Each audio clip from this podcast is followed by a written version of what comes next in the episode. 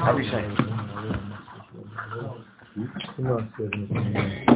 השיעור יהיה לרפואתה של שושנה בדינה. אין מרפנה לה, אין לה רפנה לה. אשכרה בעיה מתנצרת בפני עצמו, אמר אמן. גאולה בת, זה שם רפואה שלמה. הדרה בתיבי. הדרה בתיבי. ברוך יברך אותם, בעזרת השם שתהיינה בריאות ושלמות, חזקות, ובעזרת השם מעולות. אנחנו בהמשך אה, תיקון כ"א בסייעתא דשמיא.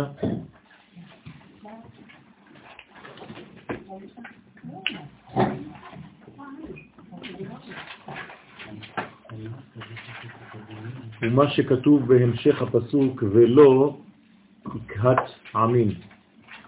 דובר על משה רבנו, והזוהר הקדוש מסביר, פירושו בגין דאי הוא לפי שמשה הוא בן לוי, בן קהת, אז ולא רמז ללוי, יקהת רמז לקהת, עמים בן עמרם. אז כשאתם שומעים ולא כן, שייכות, יקהת עמים, זה בעצם לוי, יקהת ועמרם, שזה הכל רמוז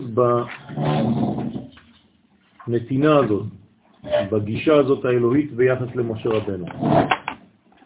כי בית מילות ולא, יקהת, הם אותיות לוי וקהת, ומילת עמים היינו עם רם, עם גבוה, כן? אז זה עמים, שנקרא, כן, על שם בן עמה רמה, על זה שמשה רבנו שייך לעם רם, כלומר לעם גבוה. וכולנו בעצם שייכים במידה כזאת לעמרם. זאת אומרת שאנחנו כולנו נקראים בן עמרם, בנים לעם גבוה. גבוה פירושו של דבר בנים של מדרגה גבוהה שהיא בעצם זון דאצילות. זכר ונקבה של עולם האצילות. ואנחנו נולדים, הנשמה שלנו הקולקטיבית נולדת מהזיווג בין זעירנפין לבין מלכות בעולם האצילות. ולכן כולנו נקראים בן עמרם. אז בן עמה רמה... לא יקת עמים, אני חושב שזה לא קשור, היה כתוב על לוי. מה? זה לא יקת עמים. כן, אבל פה אנחנו מדברים על, על בגלל שמשה הוא בן לוי, בן קהד ובן עמרם, אז זה מיוחס למשה דווקא. זאת אומרת, לבחינה שנקראת... אה, איפה, אה, איפה זה נאמר ולא יקת עמים? על איזה מהאחים? אה, לוי. שמעון ולוי אחים. לך חמאס מכורותיהם, בסודם מצבו נפשי כי באפם יקורי ובתונם יקורשו, ראו אפם כעז ועברתם כקשת החלקים ביעקב ופיציהם בישראל. אין את הפרשת ויחי. זה נאמר על מישהו אחר. זה פרשת ויחי.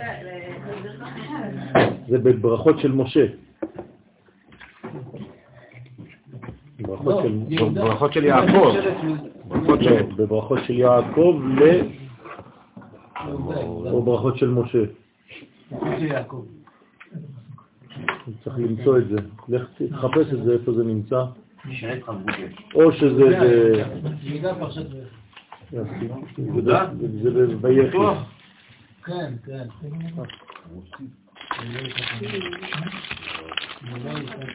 זה לא, לפי מה שאנחנו לומדים פה, זה לא יכול להיות. כי בעצם מדובר על...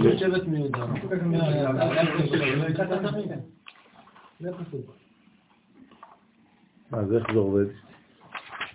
אז מה, איך הזוהר מייחס את זה למשה? לא יסור שבט מיהודה ובחוקק מבין רגליו עד כי יבוא שילה ולא יקרתני. זה יהודה. נו, אז מה? למה לוי וקרת ועמרם? אז כנראה שכאן העניין של יהודה הוא בעניין עניין של מלכות, ובגלל שמשה דיברנו שהוא מלך וגם כהן, יכול להיות שמייחסים אותו לעניין הזה. זאת אומרת שזה בעצם כל העניין של המלכות. אבל בואו נראה איך הזוהר ממשיך עם הדבר הזה. כלומר, במקור זה מיוחס ליהודה, אה, והזוהר מייחס את זה למשה. בסדר? אז זה מעניין מאוד שהיא בעצם יהודה הוא השבט של המלכות. משה רבנו הוא מלך. אז כנראה שהדוגמה של המלך, השורש המלכותי של עם ישראל, צריך להיות כמו משה רבנו. שהוא בעצם אה, גנוז בעניין הזה, עד כי אבות שילה גם כן זה משה. כן, זה כתוב פשוט בדף הקודם בסוף. התמרא בשם משה נאמר עד כי אבוא שילה, כפרש רש"י, שילה מלשון המשיח, שבוכה שלו. זה מה שכיוונו, זאת אומרת, בסייעתא דשמיא זה אומר שבעצם משה רבנו הוא הדוגמה של מלך המשיח, ולכן הוא חייב להיות מיוחס לשבט של המלכות. והשבט של המלכות הוא כאמור יהודה, ולכן כן, בן לוי, בן קהד, בן עמרם, גם אם זה לא שייך באופן ממשי, יהודה הוא לא הבן של אה, לוי ולא של קהד ולא של עמרם, אבל אה, ייחסו את זה איכשהו למשה רבנו, כלומר זה הכוח של הזוהר הקדוש, לקחת את הפוטנציאל ולצאת מהפשט, להלביש את זה לכל מי ששייך לאותה מדרגה. לפי שיצאו ממנו עם רם ורב. כן, כי משה רבנו בעצם השורש, היסוד של כל גילוי האומה, עם ישראל. והייתם הרבה, שנאמר בו, כן, במסכת ברכות דף ז עמוד א', ואעשה אותך לגוי עצום שנתקיים בזרעו, שנאמר בני משה גרשום ואליעזר. אז אה, משה רבנו הוא היסוד המלכותי של עם ישראל, שבסופו של דבר מתגלה במשיח, במשיח בן דוד. אבל משה רבנו הוא בעצם הפוטנציאל. כלומר, במשיח בן דוד יש גנוז העניין של משה, ולכן הזוהר אומר שבעתיד לבוא, בעצם מי שחוזר בדמותו של מלך המשיח זה נשמתו של משה. כשאומרים נשמתו של משה זה אומר הפוטנציאל שלו. זאת אומרת, משה חוזר בדמותו החדשה, בלבושו החדש, במלך המשיח, שהוא יהיה בן דוד. כן? כלומר, משורש יהודה. ובני רחביה רבו למעלה, ותנא רבי יוסף למעלה מ-60 ריבו. רחביה זה גם משה רבנו. משה רבנו נקרא גם כן רחביה. כן? בגלל שהוא בעצם אה, מגלה את המוחין שבשתי אותיות י' כ', ולכן רחביה זה להרחיב את המוחין. כלומר, אם זה רחב של הי' וה', זאת אומרת, להרחיב את זה, זה אומר ו"ק. כן, אז רחביה פירושו ו"ק. כלומר, מי שמסוגל לקחת את הי"ק ולעשות אותו ו"ק. במילים אחרות, להוריד את הערכים העליונים למציאות שלנו בעולם הזה. אז הוא נקרא רחביה, רב הוא למעלה, ותנא רבי יוסף, למעלה מ-60 ריבו, לכן הוא יזכה בקטיל לחיביה שיהרוג את הנחש ויוציא בלעו מפיו. זאת אומרת שבגלל שמשה רבנו, ראינו שהנחש הוא כמו המלאק, הוא מנסה להפריד בין העליונים לבין התחתונים, ורחביה, משה רבנו, מצליח להוריד את האור, כן, זה נקרא מתן תורה, הוא מוריד את האור האלוהי לעולם הזה, לכן הוא זה שבעצם אה, יקטול, יהרוג את הנחש. הנחש הוא כל הכוח שמונע כן, את הגילוי העליונים בעולם הזה. ולכן צריך להפוך את, המחש, את הנחש למשיח, זו אותה גמטריה. כן,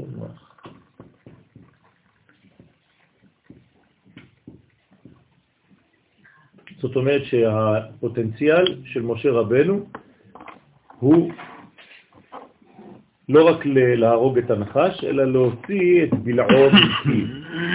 זאת אומרת, להוציא את כל מה שהנחש שומר בפה שלו. כלומר, הנחש הוא דבר אה, אה, עצום, כי הוא מלא בקודש, ולכן צריך לפתוח לו את הפה, בתוך הנחש נמצא בעצם המשיח. אה, המשיח גנוז בנחש, ולכן צריך לנחש. אי אפשר לראות את זה באופן ברור, אבל גם במהלכים שנראים לנו כנחש, כן, תדע לך שגנוז שם המשיח. במילים אחרות, ישנם זמנים בהיסטוריה שבהם אתה רואה רק נחשים, אבל תדע לך שזה בעצם מהלך משיחי שגנוז שם בפנים. אז אל תתייחס כל הזמן רק לפן השלילי, תתייחס לפן החיובי. זה גם בעצם שיעור בפני עצמו, שהפוטנציאל של משה רבנו זו היכולת לראות בתוך הנחש משיח. כי זה הפוטנציאל של המשיח, נכון? איך, איך יבדקו אם המשיח מתאים להיות משיח? יש לו מחלה אחת, הוא אופטימי. כן? גם בזמנים של נחש הוא רואה משיח. כלומר, גם בזמנים של חושך הוא רואה אור. זה הפוטנציאל של המשיח. ומי שלא מתאים למדרגה הזאת לא יכול לחיות בימות המשיח בצורה נכונה. ולכן הוא סובל הרבה יותר. בימות המשיח, מי ששורד ומי שנכנס למטיבתא דרקיע, כלומר לישיבה של מלך המשיח, זה מי שמסוגל להיות אופטימי. כלומר, בישיבה של מלך המשיח נכנסים רק האופטימיים. כן, מי שפסימי הוא בעצם רואה את הכל בשליליות, הוא לא יכול להיכנס לאותה ישיבה, אז הוא בעצם רואה את המציאות מבחוץ. להיכנס לישיבה זאת אומרת לחיות את הזמן בעומק, בפנימיות, להיכנס. ומי שלא נכנס, הוא חי את אותה מציאות מבחוץ, והוא רואה, כן, הכל בצורה לחוצה, שהוא לחוץ. כן, הוא בעניין חיצוני.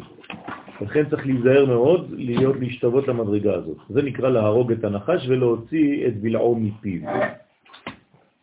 אז מה יש בתוך הנחש הזה? כן, המשיח. המשיח אה, ישן, רדום, עד שהוא מתעורר בתוך הנחשיות של העולם. ואמר, וחלה בימה וביבשתה וברקיעה, וכוחו של משה הוא בים, ביבשה וברקיעה. כלומר, צה"ל, ביבשה, באוויר ובים. זאת אומרת שצבא הגנה לישראל זה משה רבנו, זה הכוח, זה הפוטנציאל של משה רבנו במודרנה. זאת אומרת שמשה רבנו לא לקחת אותו, לא לתפוס אותו כבן אדם, כיצור אנושי בלבד, אלא כפוטנציאל, כיכולת, ככוח, והכוח הזה בעצם נמצא בכל האפשרויות. זאת אומרת, בים, שזה מקום שבלתי יציב, ביבשה זה יציב אבל זה יבש, וברקיע זה בעצם כל העניין של האוויר וכל העניין של הרוח. רוצה לומר שמשה רבנו, שעשה ניסים בקריאת ים סוף, אז הוא לכן יכול לעשות על הים, כלומר הוא יכול לפעול על המים, וביבשה במצרים, קינים למשל, בעשר מכות במצרים, וברקיע במכת חושך. זאת אומרת שמשה רבנו, הקדוש ברוך הוא נותן בידו, למרות שהקדוש ברוך הוא עושה את המכות, כן, המכות כולן יוצאות ממלכות. בסדר? והמלכות בעצם מעבירה למשה רבנו, שהוא בעצם פועל על מצרים. והעניין וה... כאן זה שמשה מסוגל בעצם לתפקד בכל המימדים של המציאות. אין פינה ביקום שהקודש לא שולט עליו, לא שולט עליה, על אותה פינה. אין דבר כזה. כן, אז הקדוש ברוך הוא בעצם כל יכול, והוא משתמש בעזרת משה רבנו כדי לממש את האידיאלים שהוא בחר לעצמו כדי לברוא את העולם. כמו שכתוב, ויית משה את ידו על השמיים. אז יש יית ויית משה, כן, ויסע ויבוא ויית, אז יש בעצם הטיה, נטייה, להטות מלשון מטה, כן, והמשכת הזרוע זה כמו רחביה, כן, הוא מרחיב, דרך אגב, מאז שהוא נולד הדבר הזה מופיע גם אצל אחותו. ותשלח את אמתה זה אותו דבר. זאת אומרת שהיא מרחיבה את האפשרויות. למרות שיד זה 50 סנטימטר, אה, מרים, אה, יש לה יד ארוכה. לא תרתי משמע. מה? זאת לא בת יד? כן, אבל זה, זה, זה, זה אחותו ש, שגרמה לזה. זאת אומרת שהיא נמצאת מרחוק ומסתכלת, יש לה יכולת להסתכל, אז היא גורמת לכל מי שנמצא באזור, כן, לקלוט את הדברים. אז גם בסופו של דבר, בתיה שזה רק הפוטנציאל, זה בת של יא, נכון? זה הפוט... הדבר הממומש הוא בעצם גם כן מהווה את היד הגדולה הזאת. אז כשאומרים למישהו שהיד שלו ארוכה, זאת אומרת שהוא יכול להיכנס לכל מיני מקומות. ויד משה, ויית משה את ידו על השמיים, ויסוד העניין הוא שיש כוח למשה רבנו לגרש את הקליפות הנאחזות ביסוד בזעירנטי, הנקרא רקיע.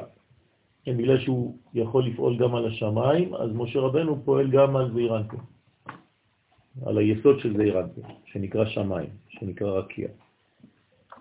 רוקע הארץ על המים. אז הכוח כאן הוא בעצם האפשרות לשלוט על כל המצבים. צריך לפשט את זה ולומר שבן אדם שיש לו את הכוחות האלה, לאו דווקא משה, מי שיש לו את התכונות של משה, גם כן יכול לפעול גם על הרקיע, גם על המים וגם על האדמה. וביסוד דמלכות הנקרא ים, פה זה היסוד בזעיר אנפין זה רקיע, ויסוד דמלכות נקרא ים. כלומר זה שניים, פעמיים יסודות. במלכות שלה, של המלכות, במלכות של המלכות נקראת יבשה. אז יש לנו פה יסוד דזה, זה נקרא רקיע, יסוד במלכות זה נקרא מים, ומלכות במלכות יבשה. בסדר? אז משה רבנו בעצם פועל על היסוד דזה, על היסוד דמלכות ועל המלכות של המלכות. מי פועל על המלכות של המלכות? רק מלך המשיח. כן, כי מלכות של המלכות זה השלב האחרון בתוך כל התיקון הגדול הזה. לכן זה נקרא יבשה. ולא בכדי אנחנו ניפגש עם uh, uh, תיקון בזוהר שמדבר על היכולת להרטיב את היבשה הזאת, שלא תתייבש. כי אם המלכות יבשה חד ושלום, אז היא מתה. ולכן אסור לתת למלכות להתייבש, כמו אישה שאסור להשאיר אותה בלי נתינה. כי אם לא היא מתייבשת, וזה גורם בעצם חד ושלום לחוסר גילוי גם של האיש בעצם בעולם הזה. הוא לא יכול כבר להתגלות, כי דרכה הוא מתגלה. ואם היא יבשה, אז כל מה שהוא נותן מתייבש חד ושלום. כל התחומים. ולכן צריך כל הזמן לדאוג להרטיב כן, את האישה, להרטיב את המלכות, שלא תישאר יבשה. ואותו דבר בתורה, התורה היא יבשה אם לא מרטיבים אותה, אם לא נותנים לה את הרובד הפנימי, שזה הזוהר הקדוש, שבעצם מרטיב ושומר על הלחות של היבשה של התורה, אתר יבש וראשית. ולכן הוא מסוגל מה לעשות? ולהורגם ולבטל כוחם. זאת אומרת, כל הקליפות שנאחזות בכל היסודות האלה, כאן הקליפה מובנת, ביסוד וזה קליפה חזקה מאוד, ביסוד דמלכות גם כן, ובמלכות דמלכות, כל אלה יש אחיזה לקליפות, הוא מסוגל לבטל את הכוח שלהם. וכמה מראה קרבים וכמה בעלי מלחמות שהם תלמידי חכמים, זאת אומרת שיש כאן בעצם אה, אה, כוחות שיוצאים לקרב, בזכות הכוח הזה שגנוז במשה, לא, לא בכדי, אחת מהכוונות של, ה, של הרפואה זה מם ה' שין. אני לא כותבת בכוונה כי זה שם קדוש, אז כתבתי H, אבל זה כוחות של, של רפואה. ולכן זה בעצם מוריד ניחושים, כן? מוריד כאבים, משכך כאבים. זה אופטלגין אה, רוחני, כן? משכך כאבים, זה כוונה שצריך לראות אותה, אחת מהכוונות שאנחנו למדנו בעין בית שמות, וצריך לדעת, כן, שזה כוחו של משה. כמובן שהשם הזה בא מכוחות של הקדוש ברוך הוא, כן, שום דבר לא מאיתנו, כן, זה מעולם הוא שמך. זאת אומרת שמעולם זה בינה, הוא היסוד, ושמך זה מלכות. אז מעולם הוא שמך זה היכולת לחבר בין העולמות, וזה סוד הרפואה. רפואה זה חיבור בין העליונים לבין התחתונים, כלומר הרמוניה, תפארת בין כל הקומות. מה אמרנו? מעולם זה בינה, הוא זה...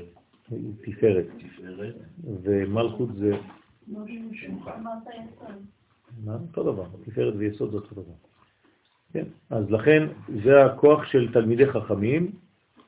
כן, יש כמה תרגומים כאן של, של הרב, כן, שזה בעצם הרב מוסיף, כלומר מי שכתב את הפירוש הזה, כן, של הזוהר, אבל זה לאו דווקא, כן, אנחנו לומדים בפירוש הזה, אבל אפשר לפרש את זה בכמה אופנים, כלומר, כמה מראה קרבים, זה לאו דווקא רק תלמידי חכמים, אלא גם כן אנשים שיודעים בעצם אה, לנהל קרב, בכל המדרגות. כמובן שזה תלמידי חכמים בוודאי. אגחו, עימי קרבה על ימה, לחמו עם הנחש בים, אז כאן הוא כותב בים התורה, קודם שיבוא משה רבנו בביאת המשיח. זאת אומרת שזה סוד האנשים שיודעים לנהל קרב על הים. מה זה לנהל קרב על הים? רמז לים של התורה. זאת אומרת, לא לתת לתורה להיות בעצם רק אה, אה, חיצונית ומלאכותית, אלא קרב על הים, זאת אומרת קרב על העומק. לדעת את העומק של הדברים, זה נקרא ללחום נגד הנחש בים התורה. וזה חייבים לעשות קודם שיבוא משה רבנו בביאת המשיח. כלומר, הוא משיח, בדמותו של המשיח. במילים פשוטות, אם אנחנו לא עורכים את הקרב הזה לפני ביאת המשיח, המשיח לא יכול להתממש. המשיח מתממש בגלל שאנחנו הכשרנו את השטח. איך מכשירים את השטח לביאת המשיח? על ידי לימוד הפנימיות. ולימוד הפנימיות זה בעצם הקרב האחרון על הפנימיות הזאת. אתמול אה, ציינו את המצור שהתחיל על ירושלים. המצור הזה הוא לא היה חד פעמי, כן? הוא נמשך עד היום. עובדה שאין אפילו שגרירות אחת של שום אומה בירושלים. מה זה אומר? ששום עם בעולם לא מקבל את זה שירושלים זה בירת ישראל. אז אנחנו עדיין במצור, כן? לא להתבלבל. ולכן המצור הזה לא נגמר, אנחנו רק ציינו את ההתחלה שלו, אבל הוא בהחלט ממשיך וצריך למגר אותו.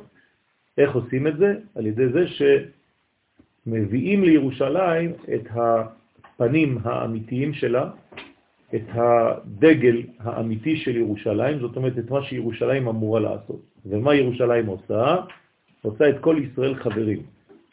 זאת אומרת שהיא מחברת בין כל המדרגות כולם, ומי שיוצא מהכלל הזה, חז ושלום, כאילו אה, מכחיש את הכוח של ירושלים וגורם לכך שהמצור יימשך. אנחנו לא סתם צמים כדי לצום, צריך להבין את העקרונות הפנימיים שהם גנוזים בתוך הצום. כמה דעת אמר, כמו שנאמר בים, שם אוניות יהלכון, אתם ראיתם פעם אונייה מהלכת?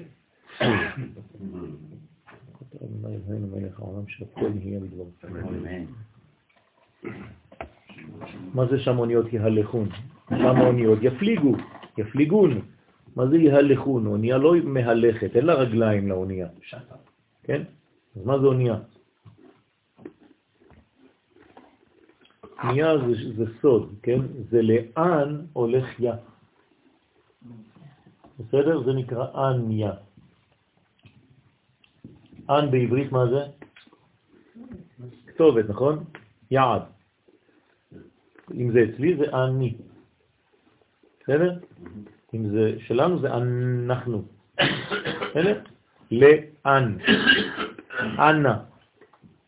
תלך. זאת אומרת, האן זה יעד. אז אן יא זה איפה היעד של יודקה. אז איפה היעד של יודקה? בעולם העשייה, נכון? איך זה נקרא רגליים?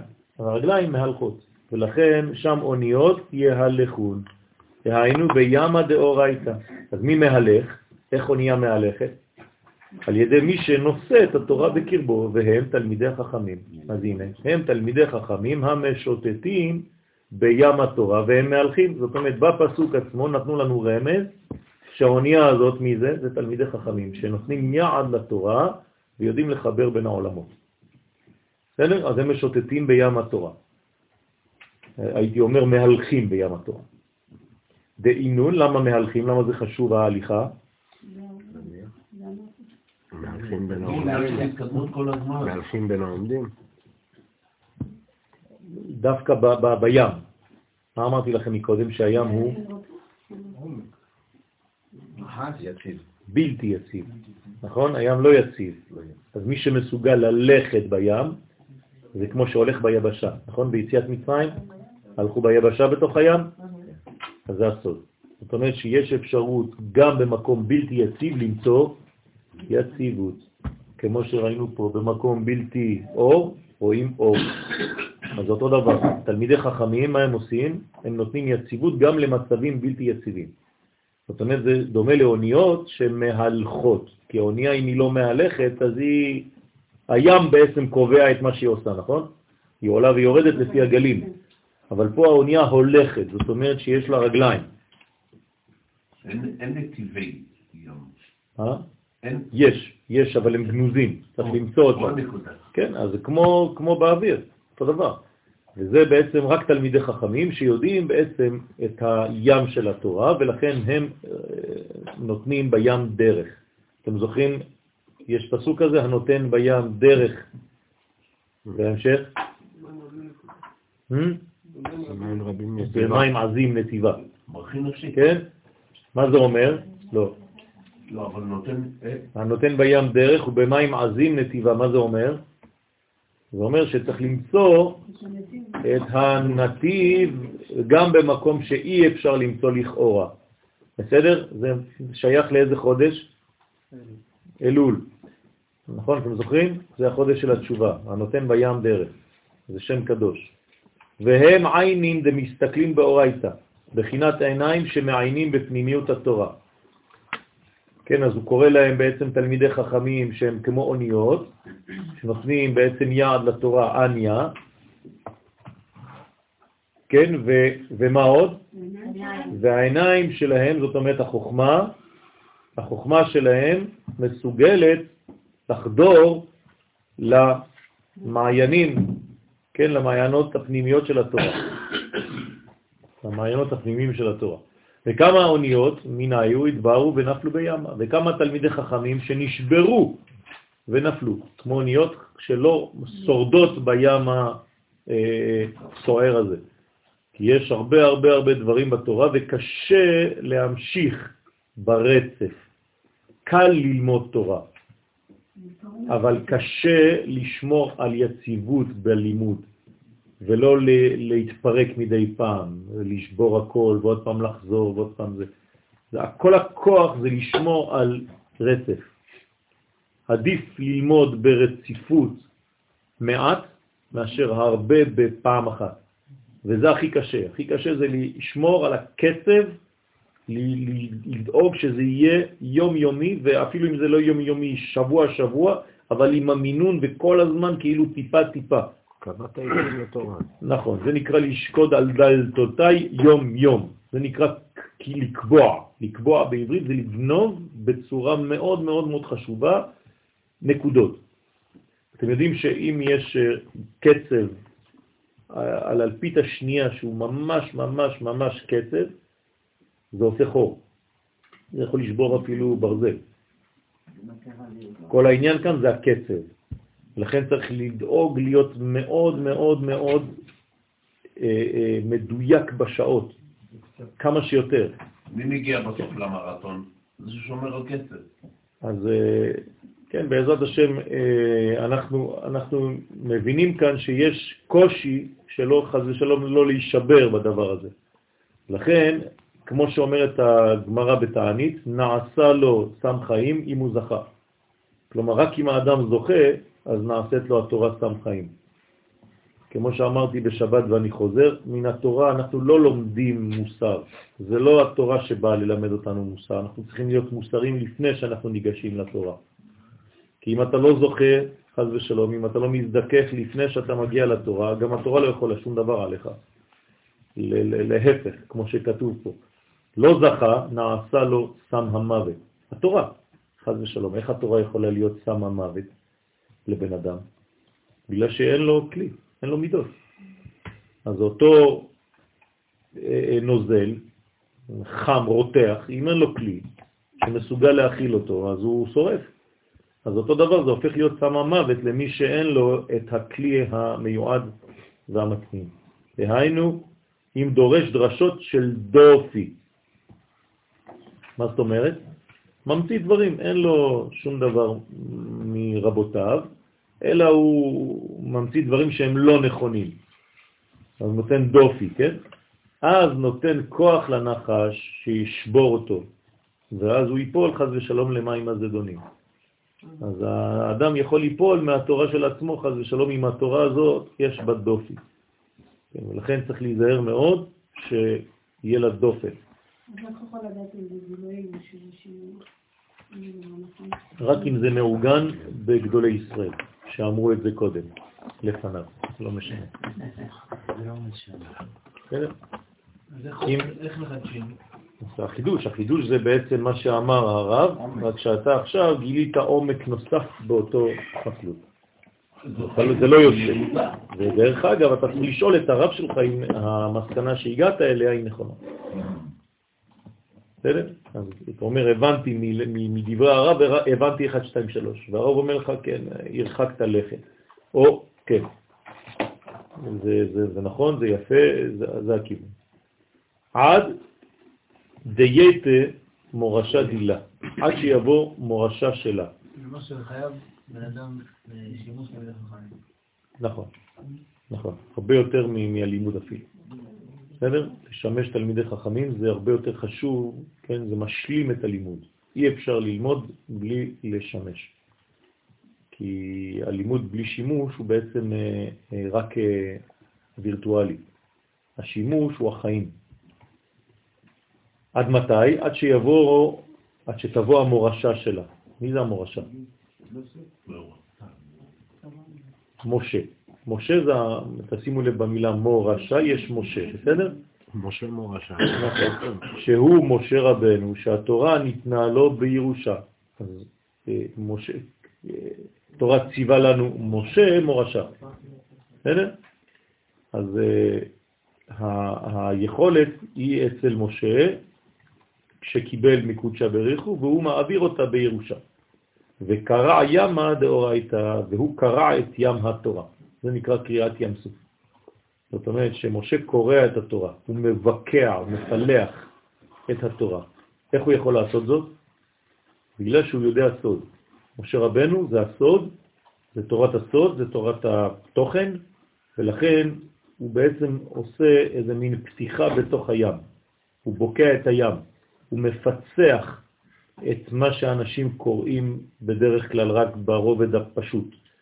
הוא יודע להיכנס, הוא שובר את המילה, ופתאום אתה מגלה במילה שהייתה סתם, עד היום חשבת שזה סתם מילה, שם של משהו. פתאום הוא פתח לך דבר, כי הוא בעצם שבר את הגרעין הזה.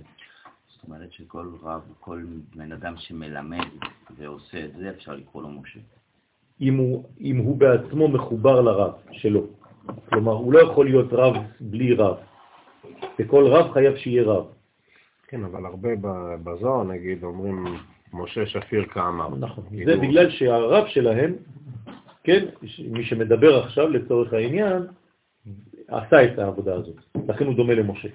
כלומר, הוא קיבל את הפוטנציאל של משה. כמו שאמרנו קודם על המשיח, ועל זה שמסוגל להיות בן עמרם וללכת ליבשה, לרקיע ולים, כן? זה גם אנשים של היום, זה לאו דווקא משה רבנו. אבל אלה שקיבלו את הכוח הזה. ואם הם קיבלו את הכוח הזה, אז באמת הם מכונים בשם משה, כמו שהזכרת. זאת אומרת שכל פעם שבן אדם אומר חידוש, והוא לא קודם כל קיבל את ההסכמה של הרב שלו קודם... לא שהוא לא קיבל. עם, עם, עם החידוש שלו, החידוש שלו צריך להיות בהמשכיות, ולא איזה משהו שכאילו המציא, כמו חז ושלום הנצרות. הנצרות זו היציאה טוטלית מהדבר הזה. ברגע שאנחנו עושים את זה מעוגנים לקודש המקורי, אז, אז, אז אין בעיה, אז אפשר לחדש. כן. זה, זה דבר מתוך דבר, זה לא דבר סתם, יש מאין. בסדר? מבין דבר מתוך דבר. לכן קרע את ים התורה. והקריאה היא שיהיה הים כמו היבשה. הנה, מה שאמרנו קודם. זאת אומרת, אתה צריך לגלות שבעצם הים הוא יבשה. ובאמת, בעברית, מה זה ים? זה יבשה. אתם יודעים, נכון? בעברית, מה זה ים? הים זה התחתית. המים מכסים את הים. בסדר?